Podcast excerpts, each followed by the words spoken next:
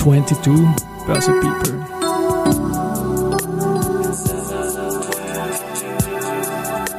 In Summer 22. Presented by Management Factory.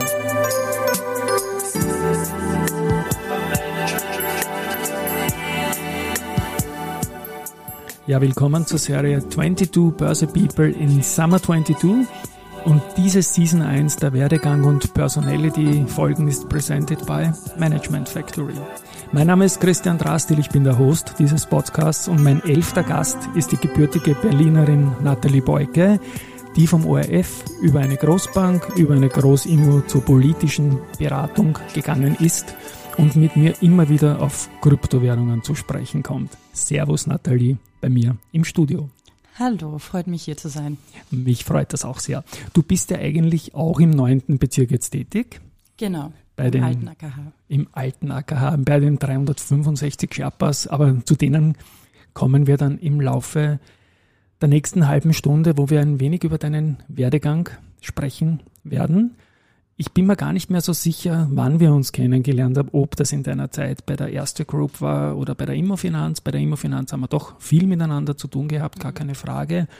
Aber ich möchte mal ganz vorne beginnen. Du bist eine gebürtige Berlinerin und bist dann in Österreich gelandet und letztendlich dann über eine Station beim OF und noch ein paar andere Stationen im Kapitalmarkt. Wie ist denn das Ganze so gekommen, dass es dich dorthin verschlagen hat, wo es dich hin verschlagen hat?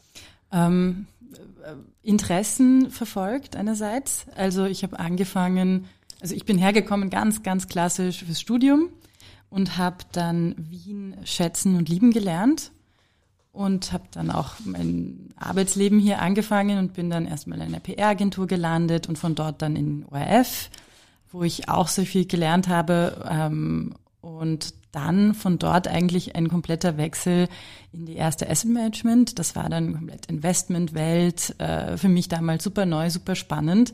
Und ich bin ein Mensch, der super gerne viel lernt und ich liebe komplexe Themen. Und äh, da war die erste Asset Management ein super Einstieg in die Finanz- und Kapital, in den Finanz- und Kapitalmarkt.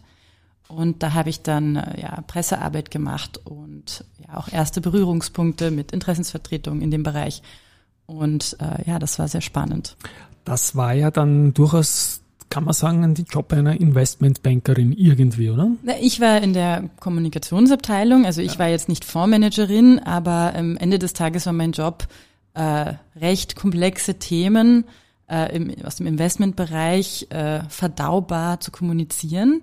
Und da haben wir eben einen Investmentblog gehabt, wir haben ein ESG-Nachhaltigkeitsmagazin gehabt. Ich habe ich persönlich habe unglaublich viel gelernt über nachhaltiges Investieren, über Investieren, über Aktien, über politische Geschehnisse im, im, äh, in der Wechselwirkung mit der Wirtschaft. Also das hängt ja alles sehr zusammen und das war ein extrem spannendes Feld, was mich bis heute fesselt in Wahrheit. Stichwort Investmentblog. Ich habe das auch in einer früheren Folge dieser Serie erwähnt.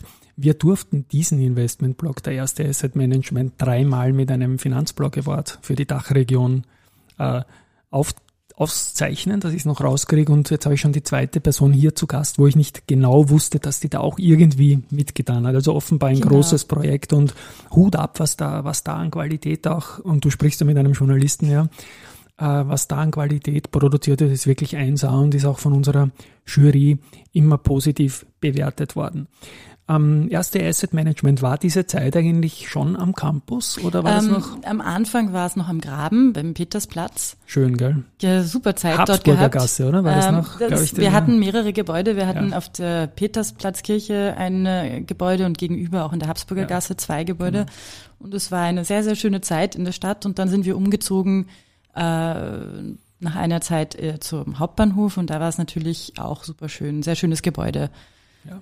Und ja, da habe ich mich dann auch erstmals äh, auseinandergesetzt mit ähm, politischen Themen. Also ich habe nebenbei im Public Affairs studiert und mich dann mit dem Thema auseinandergesetzt, ob man denn nicht ähm, nachhaltige Fonds äh, steuerlich begünstigen könnte für die Pensionsvorsorge, weil sie eben nachhaltig sind und man in dieser Hinsicht vielleicht was tun könnte. Kästbefreiung zum Beispiel.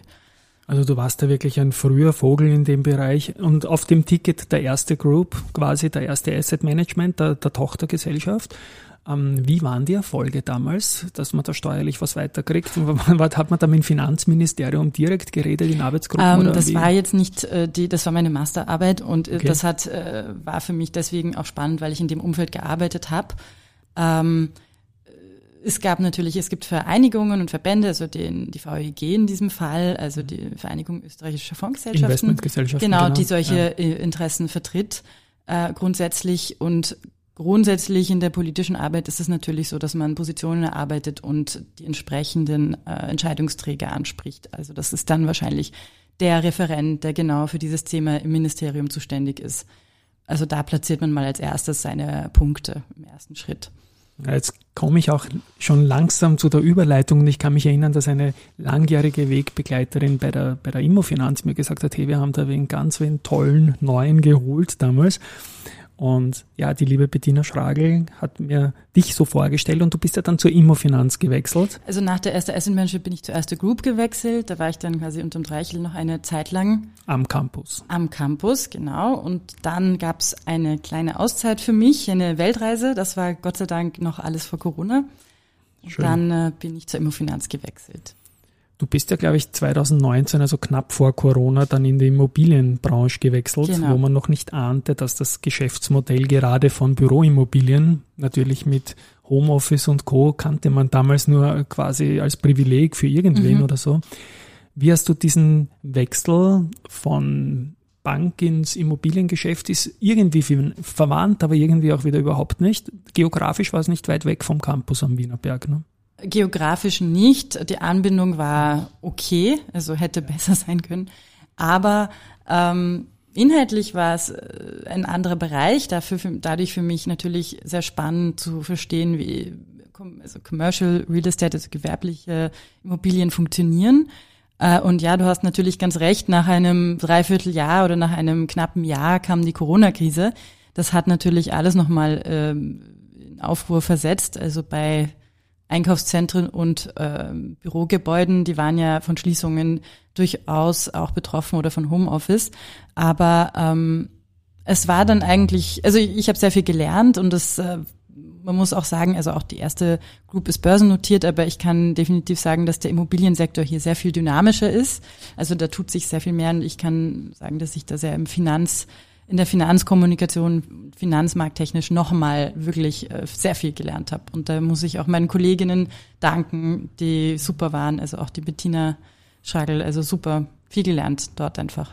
Jetzt bist du ja in der Phase dort gewesen bei der Immofinanz, als nicht nur bei der Immofinanz, sondern bei allen größten, großen österreichischen Immobilienunternehmen permanent Übernahmegeschichten gelaufen sind. Das wird sicherlich die Kommunikation nicht nur im Unternehmen, sondern vor allem die Aufgabenstellung in der Kommunikationsabteilung, in der Investor Relations ganz markant, äh, glaube ich, geprägt haben in den, in den letzten Jahren, in genau diesen drei Jahren.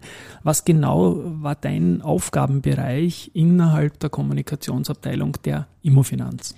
Ähm, also ich war vor allem für die Länder zuständig. Wir hatten zehn, wir haben zehn Länder, in denen äh, man präsent ist. Ich habe geschaut, dass die Headquarter-Kommunikation in allen Ländern stringent äh, passt und vor allem mit den Ländern auch kommuniziert und mich ausgetauscht. Ähm, die Finanzmarktkommunikation, da war die Bettina dadurch, dass sie eben auch die Investor Relations Abteilung geleitet hat, federführend. Und ähm, ja, da haben wir sicherlich viel äh, managen müssen und es war sehr spannend. Ich durfte mal deine Kollegen in Polen besuchen das war ja ein Wahnsinn. Warsaw Spire ist damals gerade gekauft worden, auch 2019. Mhm. Ich weiß nicht, ob du da schon im Unternehmen warst, da kann ich mich noch erinnern, da durfte ich mit dem Pschemissel, glaube ich, rauf. Schremek. Ja. Genau, Pschemek hat er gesagt, ja. Sorry, Pschemek.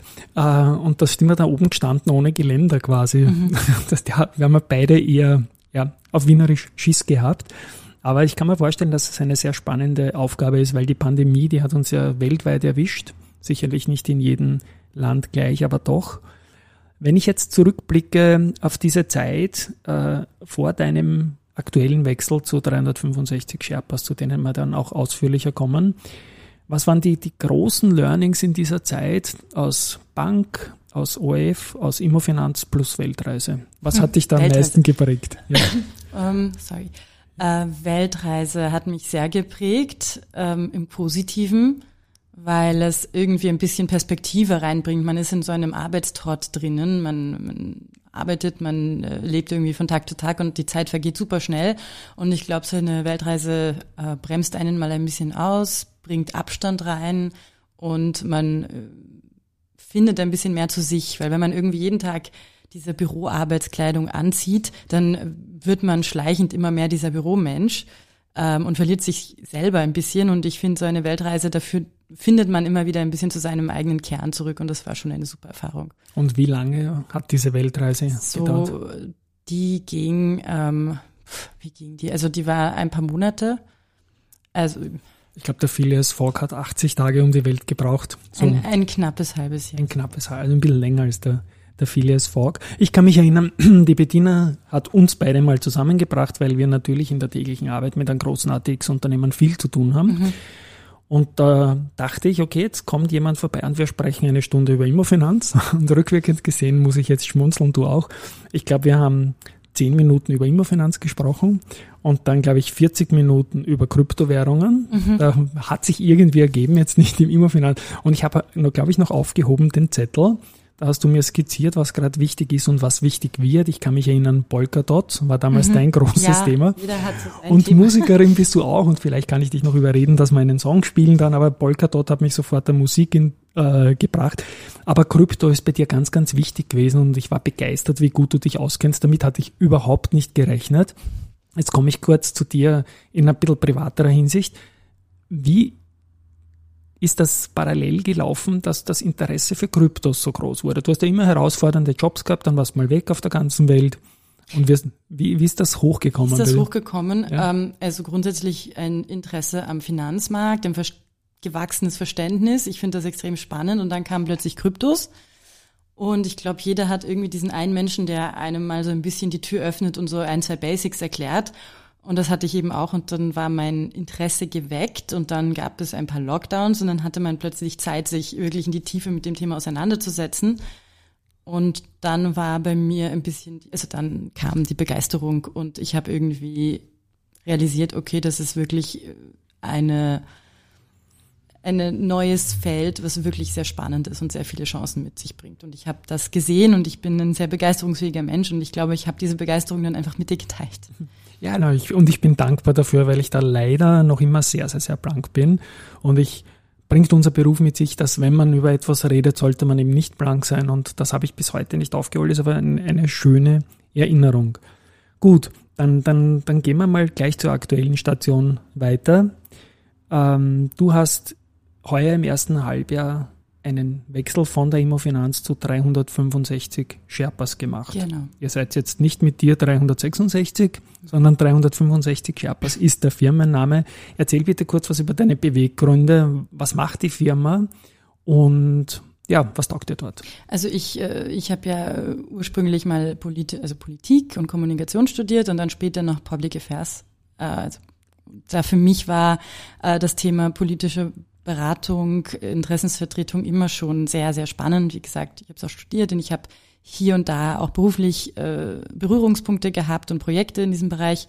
Ähm, und deswegen war das ein Thema, was immer schon spannend für mich war und für mich äh, ja, war das jetzt eine Möglichkeit, da tiefer meinen Fokus drauf zu setzen und die habe ich genutzt und ich finde das nach wie vor sehr, sehr spannend, so ein Thema, für das ich auch leidenschaftlich brenne. Also und hast du ein Beispiel, das kann durchaus auch in Kryptowährungen gehen wieder, also, was, was ein, ein, so ein, ein Bereich ist, in dem die 365 Sherpas tätig sind? Ich darf jetzt nicht über meine Kunden reden, aber ich kann ein allgemeines Beispiel nennen, Unbedingt, wo, bitte. wo denn äh, politische Beratung gebraucht wird oder Kommunikation. Und, und Kryptowährungen auch? Ich kann auch Kryptowährungen ja, mit einbringen. Bitte. Ähm, Kryptowährungen, okay, äh, ein Beispiel für Kryptowährungen wäre, wenn ich jetzt eine, eine super Trading-Plattform hätte. Ich nenne jetzt keine Namen. Äh, vielleicht eine große österreichische äh, Handelsplattform im Kryptobereich. Ja, genau. Ich, mir fällt jetzt kein Name ein, aber ja.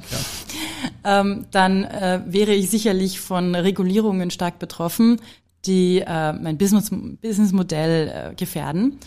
Sagen wir steuerlicher Natur. Also ich glaube, letzten Herbst kam eine Steuerreform, was ähm, äh, ja das Handeln mit Kryptowährungen betrifft. Also die wurden, werden jetzt jetzt Käst besteuert in Österreich.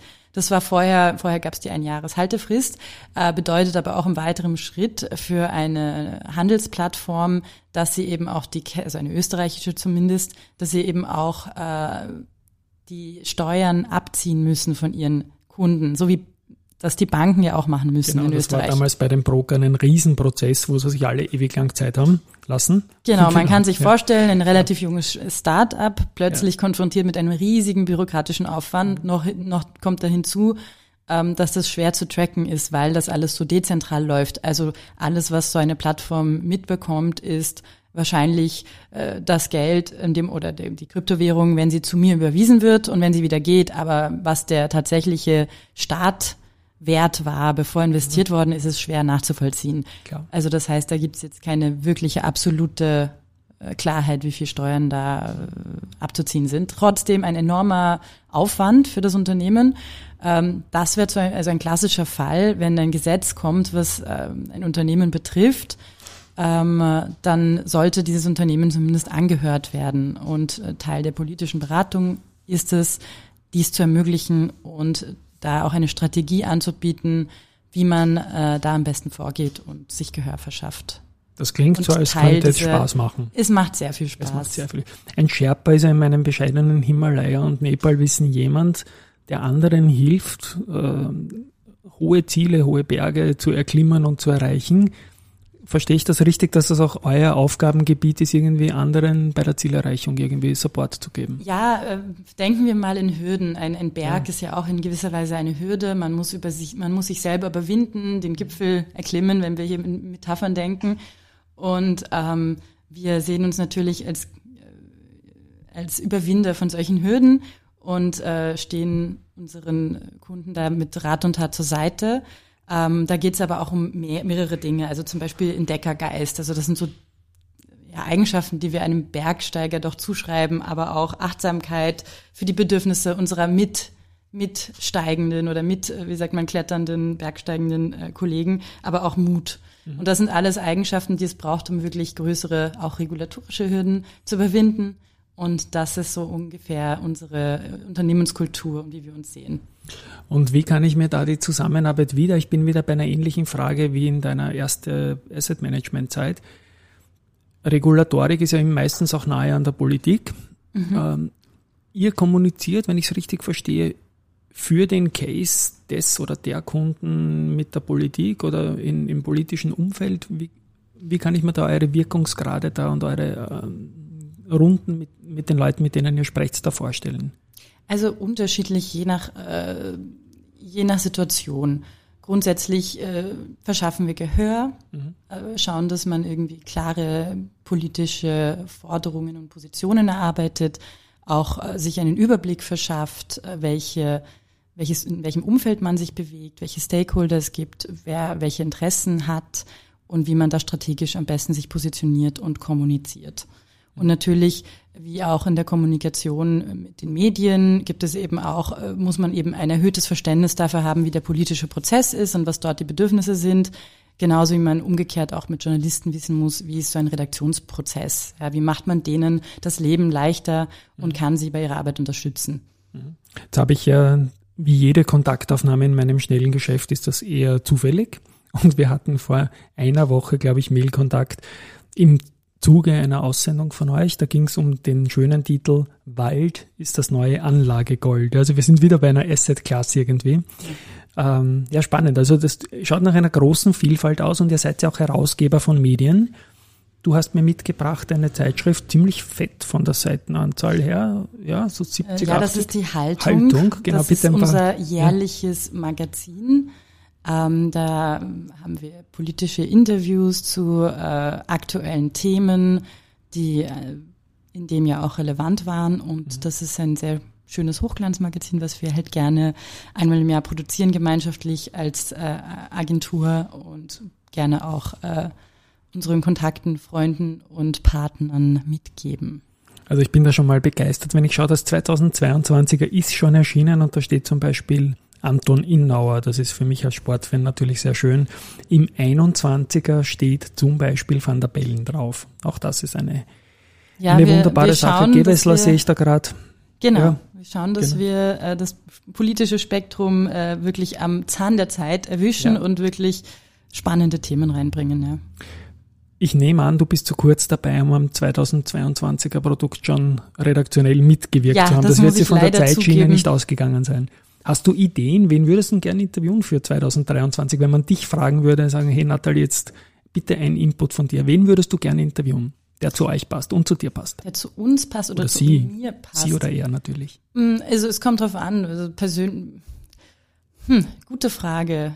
Mir fallen jetzt verschiedene Themen ein. Meine, also wir beide glaub, haben schon gesprochen, das wäre redundant, ja. Ja, also ja. dir unbedingt. Ja, genau. Ähm, ja, da müsste ich mir ein paar Gedanken machen. Es kommt darauf an, wo ich jetzt meine persönliche Priorität sehe. Ähm, ich glaube, das Thema Digitales ist nicht ja. uninteressant. Also einen äh, Herrn Turski, mhm. Staatssekretär, mhm. fände ich äh, nicht uninteressant, weil der, glaube ich, sehr viel plant in Richtung, ja. Richtung Digitalisierung. Ich habe ihn jetzt gehört, kurzer Sidestep, in einem Trending Topics Interview, also ganz, ganz vernünftig und toll und down to earth irgendwie, ja, was ich politisch eher vermisst habe in den vergangenen Der ist Jahren. auch neu und ich glaube, der hat ja. auch äh, Energie, bringt auch Energie ja. mit. Also das wäre sicherlich äh, nicht uninteressant, sich anzuschauen, wohin es da geht. Ja, dann haben wir schon mal in Seitenspiegel eine Sache einzutragen. Ne? Ähm, ja, die, die Stabilität von Regierungen ist momentan nicht so groß wie die Stabilität von erfolgreichen Unternehmen. Hoffentlich wird auch ersteres wieder, wieder klappen. Wo siehst du dich äh, mittelfristig? Du bist ja jung, sag ich mal. Und also jetzt gerade ge gefällt es mir sehr gut, äh, da wo ich bin. Ja. Ähm, und solange mir das Spaß macht und solange ich das Gefühl habe, ich lerne was und äh, das glaube ich, werde ich bei diesem Job, weil es einfach so viele verschiedene Themen gibt, äh, mit denen man sich auch in die Tiefe auseinandersetzt und man hat auch mit vielen Menschen zu tun. Also das sind Dinge, die ich gerne tue, lernen, mit Menschen zu tun haben und ähm, äh, regelmäßig sich neuen Herausforderungen stellen. So kann, also ich kann mir aktuell nicht vorstellen, dass mir schnell langweilig wird in diesem Job und deswegen sehe ich mich mittelfristig auf jeden Fall noch äh, in diesem Bereich. Ja. Wunderbar. Ja, du hast Turski äh, angesprochen, bist Berlinerin. Berlin ist die Startup-Hauptstadt in Deutschland. Ich denke, du hast Kontakte nach Berlin, du bist in Wien vernetzt. Wie äh, siehst du Wien eigentlich aufgestellt da im Bereich der Startups, im, im Kontext in der Dachregion, sagen wir jetzt einmal? Ich glaube, ich glaube, da tut sich viel. In den letzten äh, paar Jahren hat man gemerkt, dass es hier mehr Finanzierungsrunden gibt, dass es mehr Startups gibt, dass es auch im Kryptobereich jetzt wirklich große äh, Fintechs gibt. Ähm, es, ist, es gibt natürlich immer noch regulatorische Hürden und ich glaube, es ist im Vergleich zu anderen Standorten immer noch äh, tendenziell äh, gibt es mehr Hürden, ja, da, da muss man sicher für den Standort Österreich sich noch ein bisschen mehr einsetzen. Aber ich sehe hier, also es gibt offensichtlich das Talent gibt es und die Innovation gibt es, man muss es nur wirklich äh, fördern. Mhm.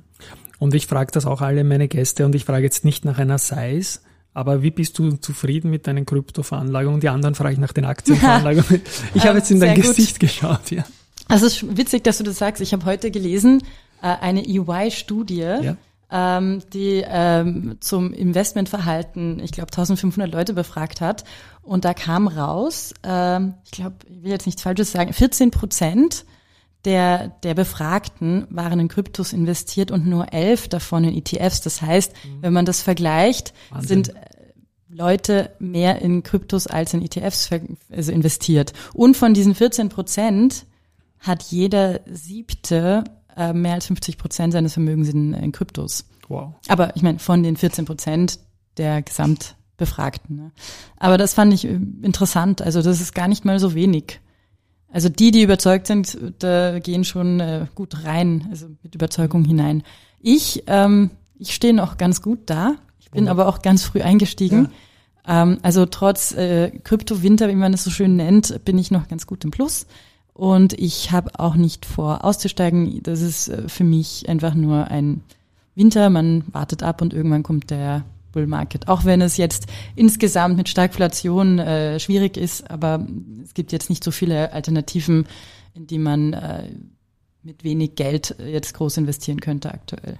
Und gehört da zwischenzeitlich auch mal das Wort verkaufen zu deinem Vokabular, dass man mal irgendwas mitnimmt, wenn es sehr gut gelaufen Seitdem ist? Seitdem die Einjahreshaltefrist gefallen ist. Ach, äh, du, du, sprichst mit einem Aktienmann, der genauso leidet, ja. Äh, ja. Seitdem die ja. gefallen ist, ist natürlich äh, die Hemmung auch ein bisschen geringer. Das hat einen natürlich schon motiviert, länger zu halten, ja. muss man so sagen. Äh, jetzt ähm, macht steuerlich nicht wirklich einen Unterschied. Ja.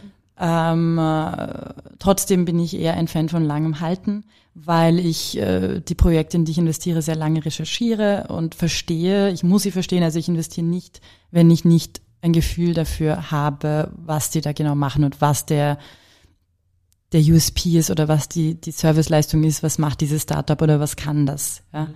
was ist der Use Case. Und wenn ich das nicht verstanden habe, ähm, investiere ich nicht.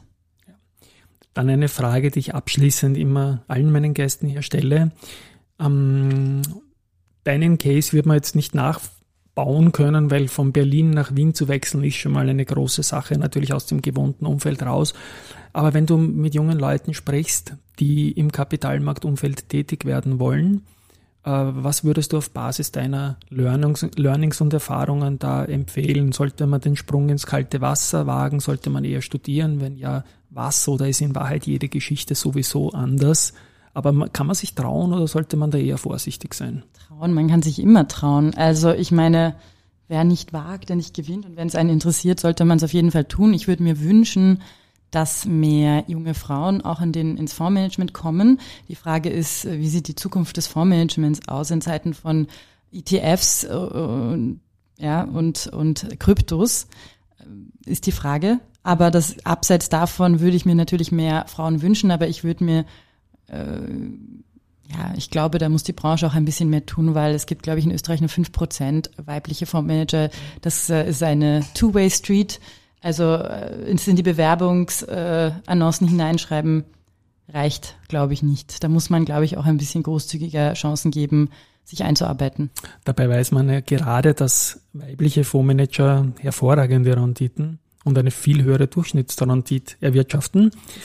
Und ich glaube auch, kann man dich sich, kann man sich dich irgendwann einmal als Fondsmanagerin visualisieren? Ähm, es würde mich interessieren, aber ich bin nicht so der große Excel-Fan. Ja. Also äh, ich weiß nicht, ich glaube, da müsste ich sehr, sehr lange eingeschult werden, glaube ich ja, irgendein Kryptofonds vielleicht mit irgendeinem Basket an den gerade geilsten Kryptos, die es Spannend wäre es, ja. sehr spannend. Ich, ich glaube, ich würde sehr viel lernen. Uninteressant ist es nicht, auf jeden Fall. Aber jetzt sehe ich mich noch nicht als äh, Kryptofondsmanagerin.